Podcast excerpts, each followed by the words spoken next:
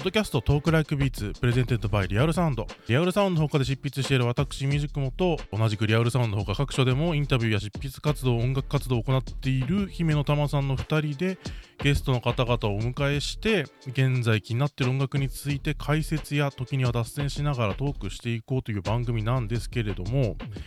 今回は姫乃さんが体調不良により欠席ということで代理 MC の方に参加してもらうことになりましたはいどうぞリアルさんの編集部の中村です。よろしくお願いします。いやよろしくお願いしますエマージェンシーということで、はい裏から表に回ってきました。いやなかなかあのこれまでのトークライクビーツのトークテーマだったり企画だったりをあの主にやってくれくださっていたチームの中村さんなんですけれどもこれまで姫野さんと築いてきたバイブスのすり合わせが一旦リセットされるということで非常に緊張に満ちた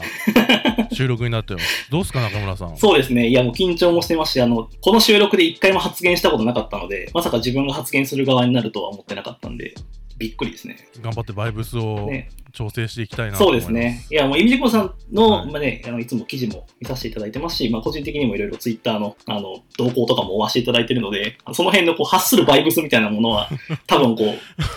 感知してるかなとは思うんで、ちょっとそこすり合わせていきましょうっていうところと、あとはまあ、あの、ゲストの、えー今回、お二人が、えーなかなかにちょっとこう、なんていうんですかね、僕らの持つ、こう、ある種、陰のバイブスと真逆の性質をお持ちの方々なので、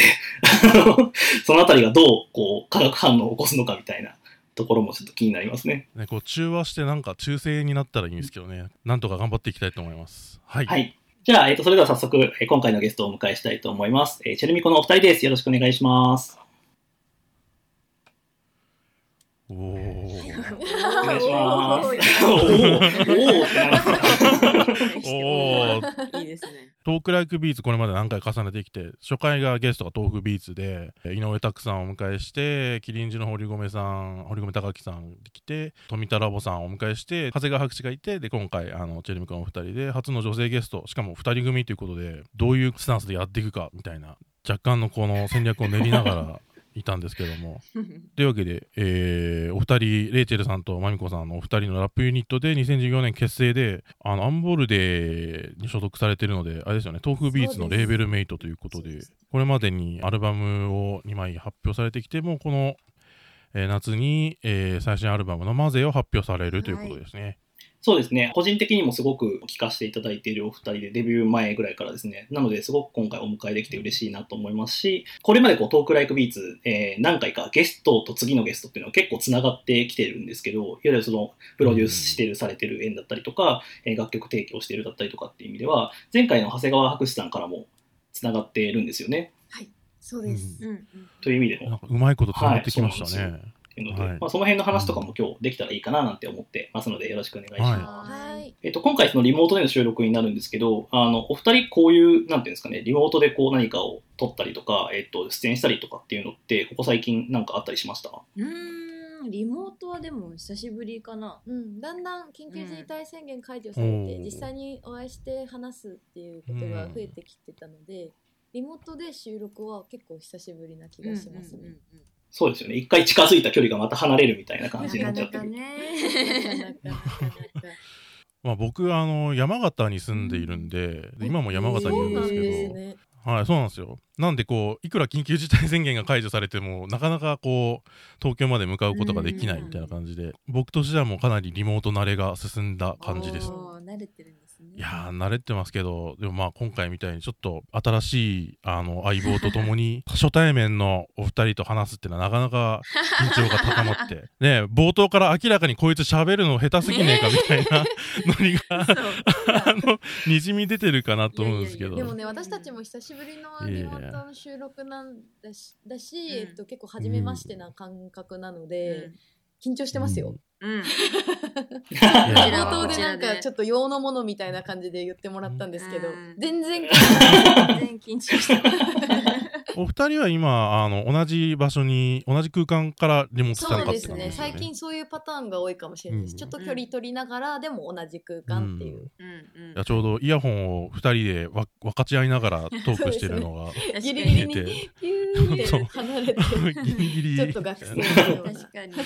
青はるかみたいな。はいなんか結構、私たちイヤホン半分こすること多いよね。そうだね、同時にね、バスの中とかで聞いたりするよね。うん、とか居酒屋さんでなんかこの曲今聴きたいから聴こうよって2人でイヤホン半分こして お酒飲みながらしたりとか。うんまあこうなる前は。うんいやーまあそんな2人の仲の良さ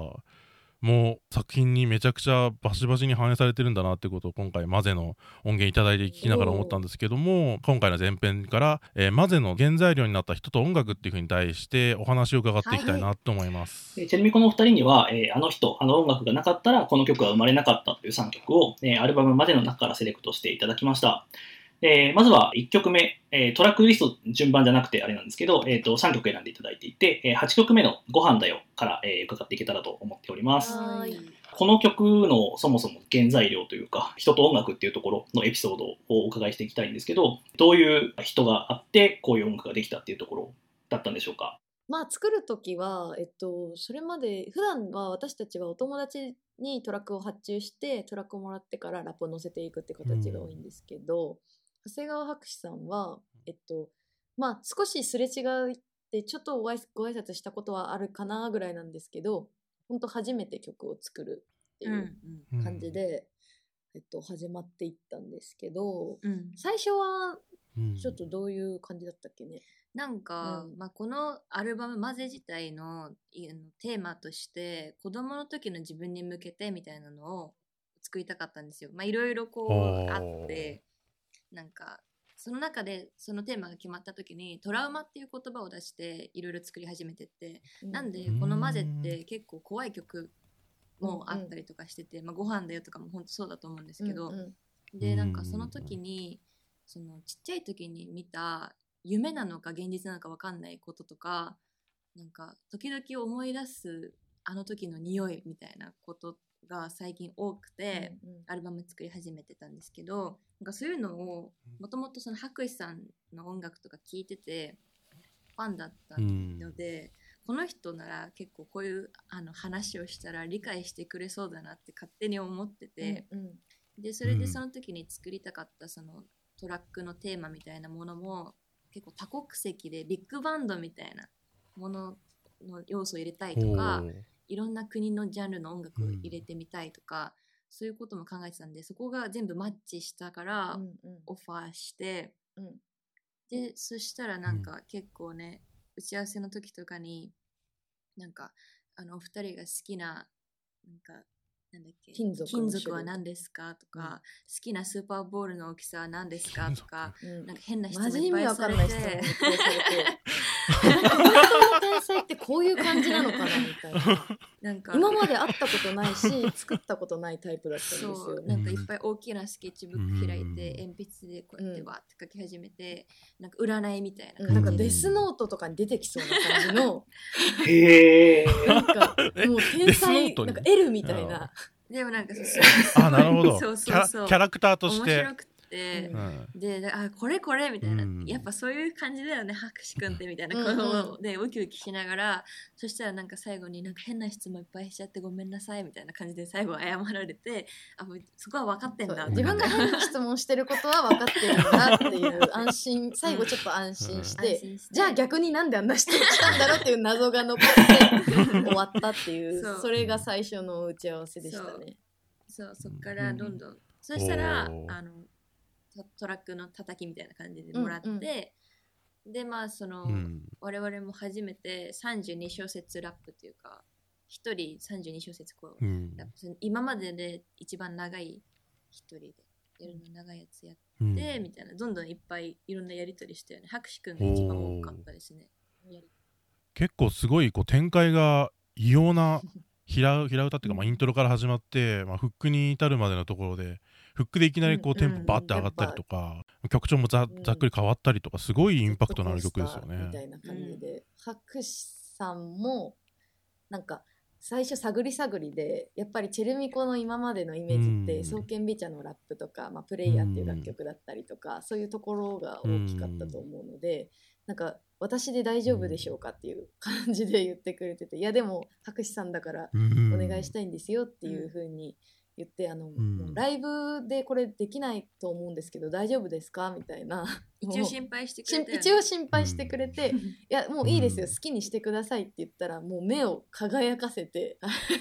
えいいんですね？みたいな。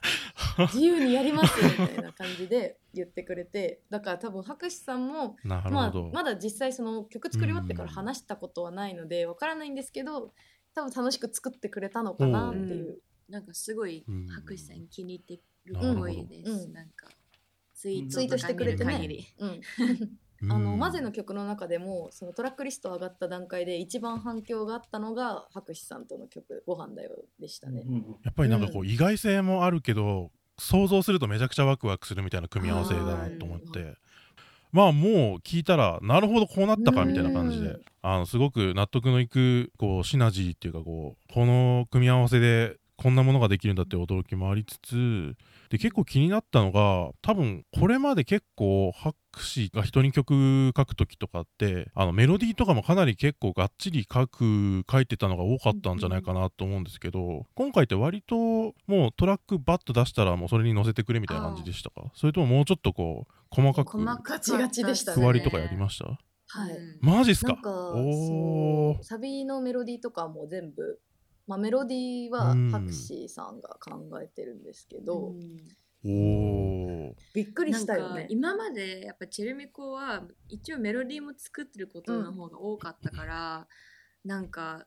こっちで2人で楽しくみたいな感じでやってたけど、博士くんはマジで音楽の知識やばいし、うんなんか完成形が見えてるから、うんもうそれに合わせるので精一杯みたいな感じだった、超最初は。ロジカルでそうしたね。そうそう。なんかうん。ここの音符はうん。なんかタンタンタンタンになってほしいとかタンタンになってほしいとか、うん。そういう会話をうん。もう LINE で文言ですごい大変だったよね。うん。歌詞よりもなんかそっち重視みたいな。響き重視みたいな。なんでそのサビのちんぷんかんぷんとかは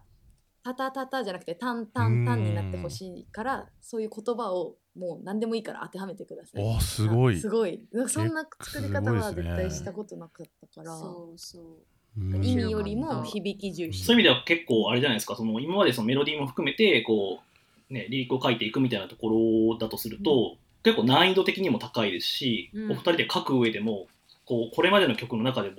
ハードめというか、うんなレベルがかなり高めだった。そうですね。あのーお互いのラップしてるバースのところはもうすぐかけて、うん。博士さんもすぐ OK って出してくれたけど、うんサビだったり途中のうんメロディーがちょっと C メロっていうか、うんなるところとかはなんかパズルゲームみたいな感じで、この言葉だったらハマるかみたいな、うん。結構謎解きみたいな感じで作ってた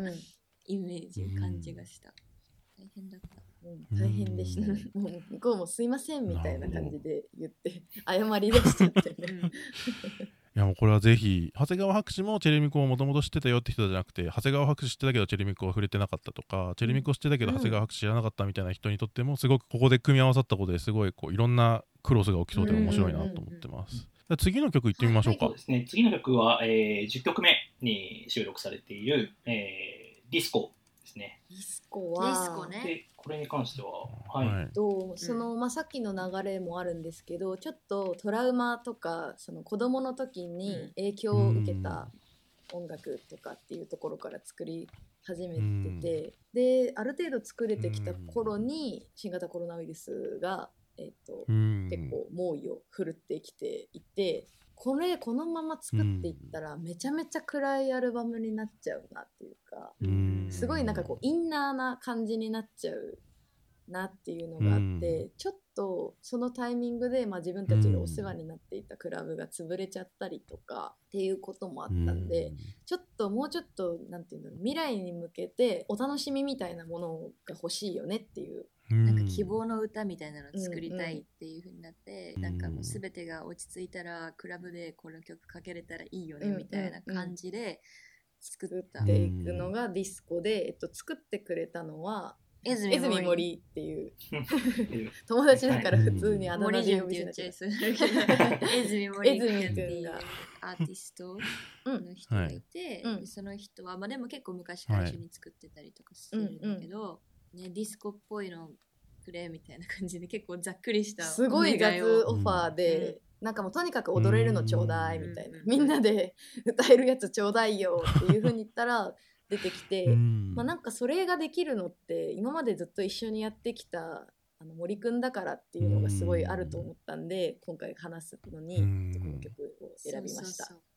まあ、この人がいなかった。うん。この人じゃなかったらこの曲は作れなかったな、うんそううんうん。だいぶ無茶ぶりに近いものでしたからね。なんかやっぱりこの曲やっぱりまず聞いてあの今の新型コロナの影響でなかなかクラブに行けないっていう状況を逆にこう思い出しつつ聞いてて心温まるっていうかクラブっていう場所は本当に音楽愛に満ちていてで怖くない場所だよっていうことをリリックの中で言ってるのがすごくグッときて。ちょうどやっぱりなんかやり玉にあげられちゃうこととかもたくさんあって、うん。なんか本当に楽しい場所なんだよっていうのはうん。ね、言ってほしいし、うん。実際自分たちがクラブ行ったことない時にこういう曲聴いたら励まされるかなって思って、結構自分たちうん。向けでもある。うん。うんだからさっきこう「マゼ」っていうアルバム全体を子供に向けてと、まあ、子供時代とかそういう子供に向けてって言ってた時にも、まあ、年齢層はちょっと想定より上かもしれないけどディスコっていう曲もまだクラブとかに、まあ、ディスコとかに行ったことがないこう若い人に向けた曲としてすごくいい曲だなと思って、嬉しありい。がとうございそういう風に聴いてもらいたかっうんうんバッチリや。でも泉さんの話をしていただいたんで、そこの流れで言うと、ある種こう、あの、ピスタチオ周辺というか、の方々っていうのはやっぱりチェルミコの活動においてはすごく欠かせないマジ欠コンポーザー陣とないうかプロデューサー陣ですよね。本当に。いなきゃうん何にもできない感じです、まあなんかかね、昔からずっと一緒にやってるから、うん。もう言ったら1個言ったらうん。10分かってくれるっていうか、全部伝わるし話しやすいし、た。うんもう家とかも行き慣れてるから、なんか意外とチェルミコって内弁慶なので、うんなんかなんて言うんだろう知らない人とかだと結構静かになってしまうし、うん、伺っちゃうよ、伺ってしまうこともあるから、ピスタチオスタジオはうんマジで欠かせないっすね。で、えっと、ちょうどこのアルバムの制作入る前、ぜまあ、前後ぐらいのタイミングでなんか、うん。あのそのピスタチオの面々と集まって飲むっていう時があって、うん。なんかまあぶっちゃおけうあの曲を発注する時ってどういう風に言われたら作りやすいのっていうのを聞いてたんですよ。うん。森くんとあとまあ両高橋っていう、まあ、もう一人いるんですけどうんで聞いててうん。なんかはい。森くんは俺はなんか具体的なリファレンスは出されない方がいいっていう風に言っていてあそうなんだって今までちゃんなんか例えばなんか誰々のこういう曲みたいなとかをなんかイメージとして出したりすることがあったんですけど、それはない方がいいっていう風に言っていてだったらもほう。うなんか踊れるの作ってよぐらいでいいのかなってうん言ったら、まさにそのそれがドンピシャでハマった曲、だったうんうんおやっぱーそれぞれタイプが違うようん。ね。人によるんだなっていうのはうん。すごい勉強になりましたね。そうんでもまあもちろんそこにはこう信頼関係っていうかこれまでの関係性もあるってことですよね。なんかそれで言うとまあ長谷川博士とは対照的っていうかやっぱりこう。これからもっと仲良くなりたい人です。うん、博士さんは、うん。うーん。一緒に作って楽しかったうん。なるほど。じゃあ、えっと、次の曲にも行きたいんですけど、はいはいえっと、3つ目に挙げていただいたのがエネルギーエネルギですね。ー。うんはい。で、これは、えっと、思い出やろう A チームはい。うん参加の曲になってますが、はい。これは、これも友達ですね、もうん、思いか出やるはすごい近しいねう。。やっぱりね、なんだかんだでいろんなアーティストの方声かけてるけど、一回会ったことあるとか、うん、なんかの友達飲み友達の人に声かけがち、チェルミコは。全くの初対面の人にはちょっと無理かも。うん。ちょっとね。で、まあ、そうそれで思い出やろうとかはもともと我々ファンだったりとか、一緒にライブもしたこともあったりとうか、ん。まあ普段よく本当お酒飲む人たちだから一緒にお酒飲んだりとかしててでなんか、うん。その飲んでる時とかに一緒に曲作りたいねとかって言ってるったりとかもしててでまあこのタイミングで、うんそのなんていうんですか明るい気分っていうのもあったから、思い出やるに声かけたいって言ってまずオファーして、うん、これもすごいいろいろあったね、あのーいろいろありましたね。最初は結構アフロ調のうん、曲にしようかなとか考えたりとかして作ってたけど、う。んそれもまたぐるーっとハンドル切って、うん。また違う。ディスやっぱ違うわって言って、うん。そう。これもディスコでしたお曲調は。にしたんですけど。まあでもこれは本当にコロナの影響を受けた、激激直撃ソングですね。作ったっていうか本当になんか外出れないんでエネルギーの使い方がまた分かんなくなってるし、何にもしないのに疲れてるやつが一番疲れてるじゃんとかって思ったりとか、なんかそういううん。なんて使い方が分からなかったことを曲にしたいねとかって言ってて、うん。でそれをまあ思い出野郎のあうんうん。のボーカルトランペッターのまこいちくんが、うんあのいろいろ組んで作ってくれて、うん。だから歌詞は、えっと普段私たち自分で書くんですけど、うん。今回はテーマの内容で箇条書きで、まあ、疲れてないのに疲れてるとかもっと遊びたいとかそういう単語をバーってうん。送って、それを組んでくれてうん。っていう形だったからそ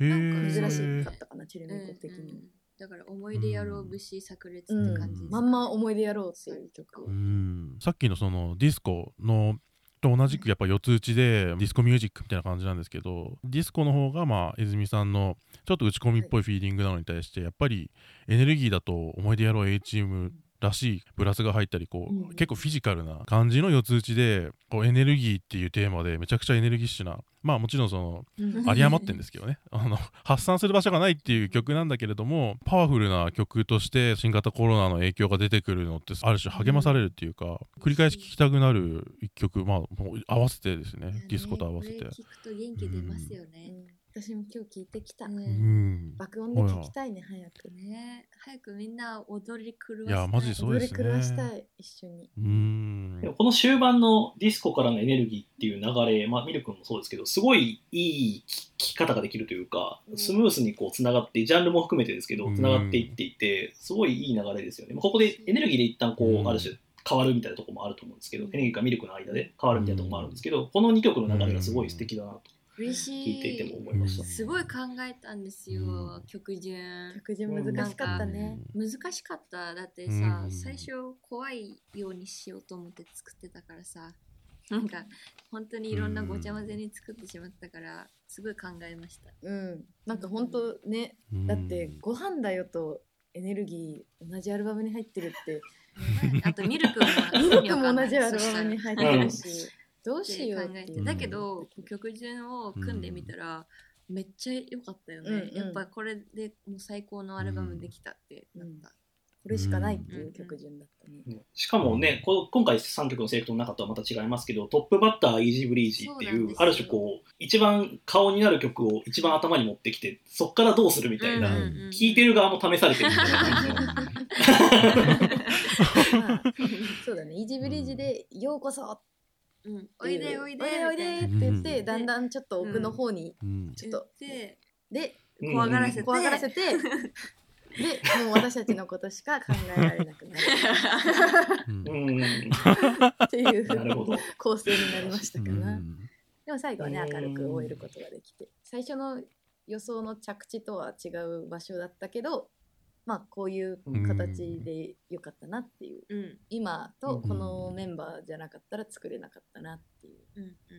感じでんしたかね。なんかそれこそこうエネルギーを途中制作途中で曲調をバッと変えるみたいなものも関係性あってこそのうんかって感じですよね。も。そうですね、うん。制作途中のバージョンのエネルギーも結いや構気になるとこそれはそれで超ろですけどかっこいいんですよなんか今回はちょっと合わなかったけど、うん。また作る機会あったら、うん、なんかアフロ調のね、うん。結構大人っぽいセクシーな、けどうん。エネルギッシュなみたいな、うんうん。また作ります。作ります。いやもうめちゃくちゃ気になる。いや絶対なんかで出てほしいなと思いいや、ますね。でも本当にこんだけ曲の部分でいろんなジャンルが混ざっていながらも、かつ2人のラップでつながっていて、ジャンルレスではあるんですけど、ある種ポップにもなってるっていうう、ん。すごいいいアルバムですよね。あと、その、なんていうんですかね、長さみたいなものも全然感じですね。一瞬で終わっちゃうみたいな。あら。嬉しい、しい。みじくもさん、他なんかアルバムに関しては、こう、言っておきたいこととか、ここもすごかったみたいなのあります？いやもう俺グリーンで終わるのがめちゃくちゃ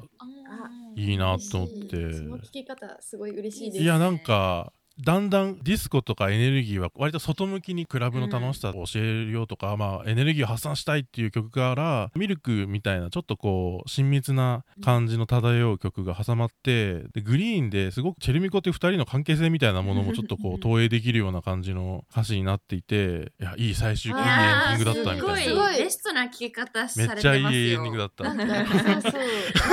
当に、ね